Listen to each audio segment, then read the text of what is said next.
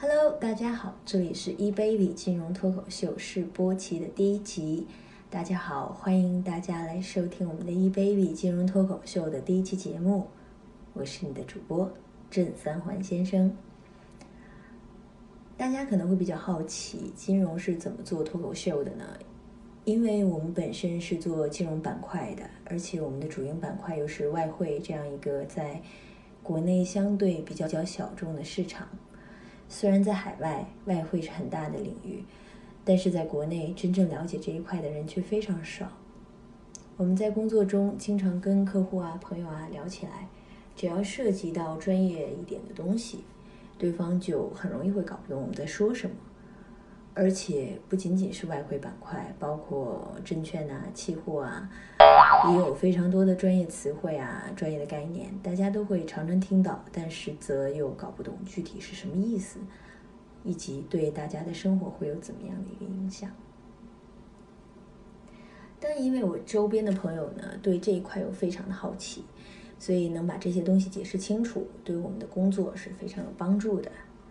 So，我们几个行业内的朋友就商量说，要不然我们做一个节目吧，用最简单的我们聊天的方式，把这事儿给说明白了。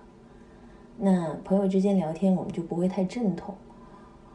其实原因是因为我们发现行业内有很多的一些分析师在做语音、视频的一些分析，往往都是一个很大的 K 线图往前面一摆，一个小红点在上面指指点点，解释说。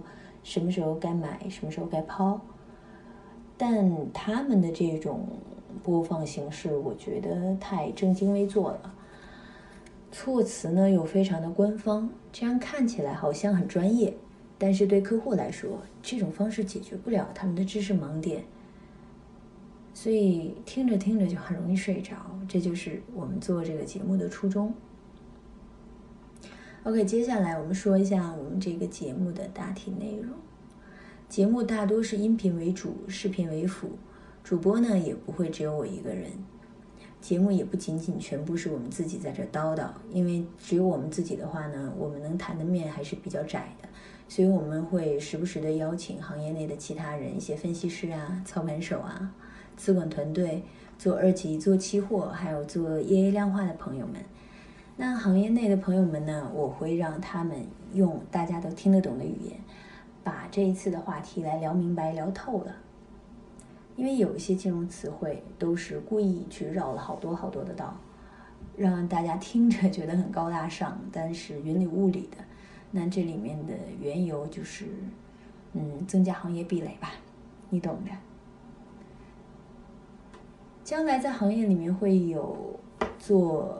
央视这一块就是分析的一些朋友们，我会让他们实名出现，也会让他们有一些像交易员啊、操盘手啊、基金从业者这些不方便实名的人，也会在这个音频里面出现。那视频里面呢，一旦我们会碰到像一些兄弟他们做基金的，我就会把他们的大脑袋打上马赛克，那你就会只闻其声不见其人。我们的节目播出平台呢，主要包括了网易云音乐、QQ 音乐、喜马拉雅、荔枝 FM、蜻蜓 FM、凤凰 FM、企鹅 FM，还有千聊 APP 等等。那将来也会去申请苹果的 Podcast。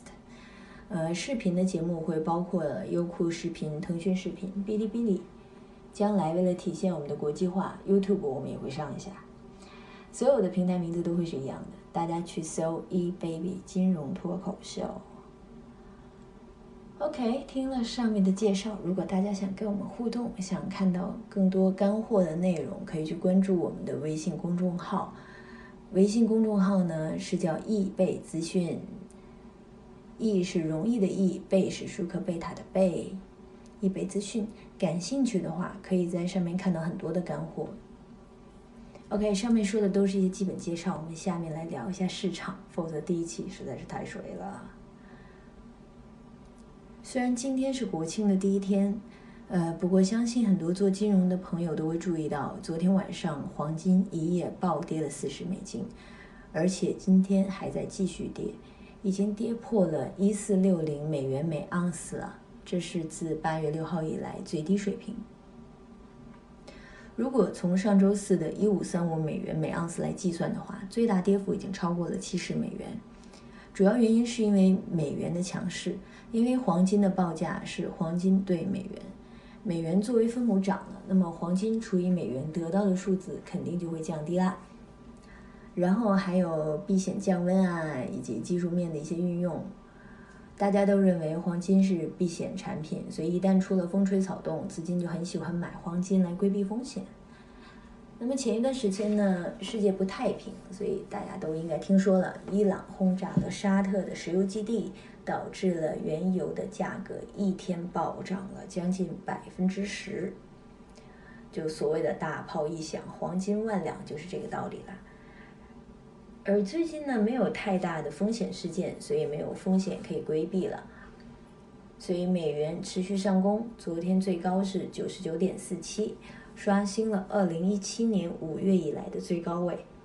分析人士指出，美元的强势背后，经济数据的靓丽，美联储官员的言论愈发不及预期的鸽派等，都成为了美元的支撑因素。那么从技术层面上来看呢，黄金最大的最近的一个走势，加大了见顶的风险。随着头肩顶形态的形成，金价将出现更大的回撤。还有分析认为，金价跌破一四八零重要支撑点位，将会被视为熊市交易者的一个关键出发点。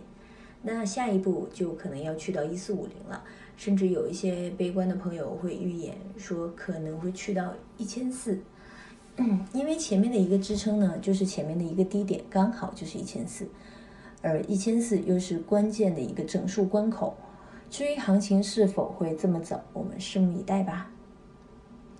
从技术的角度来看，黄金已经形成了下跌头肩顶模型，今天的金价价走到了颈部之下。可能还会带来更大的抛盘压力。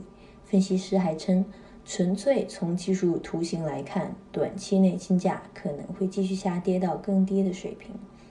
但从长期的角度来说呢？随着各大央行政策继续放水，那金价的前景我们依然是看涨的。美元上涨是目前黄金面临的最大阻力。不过，贸易谈判有许多部分还在发展变化，对之对英国脱欧形势的担忧都助长了对黄金的避险要求。此外，还有太多的地缘政治事件，或者是容易恶化，或者容易改善，嗯，等着瞧吧。好了，第一期的节目就是这样了。那第二期我们会尽快努力推出的，大家先去关注一下我们的微信公众号“易贝资讯”吧。祝大家国庆的假期玩的开心啦！拜拜。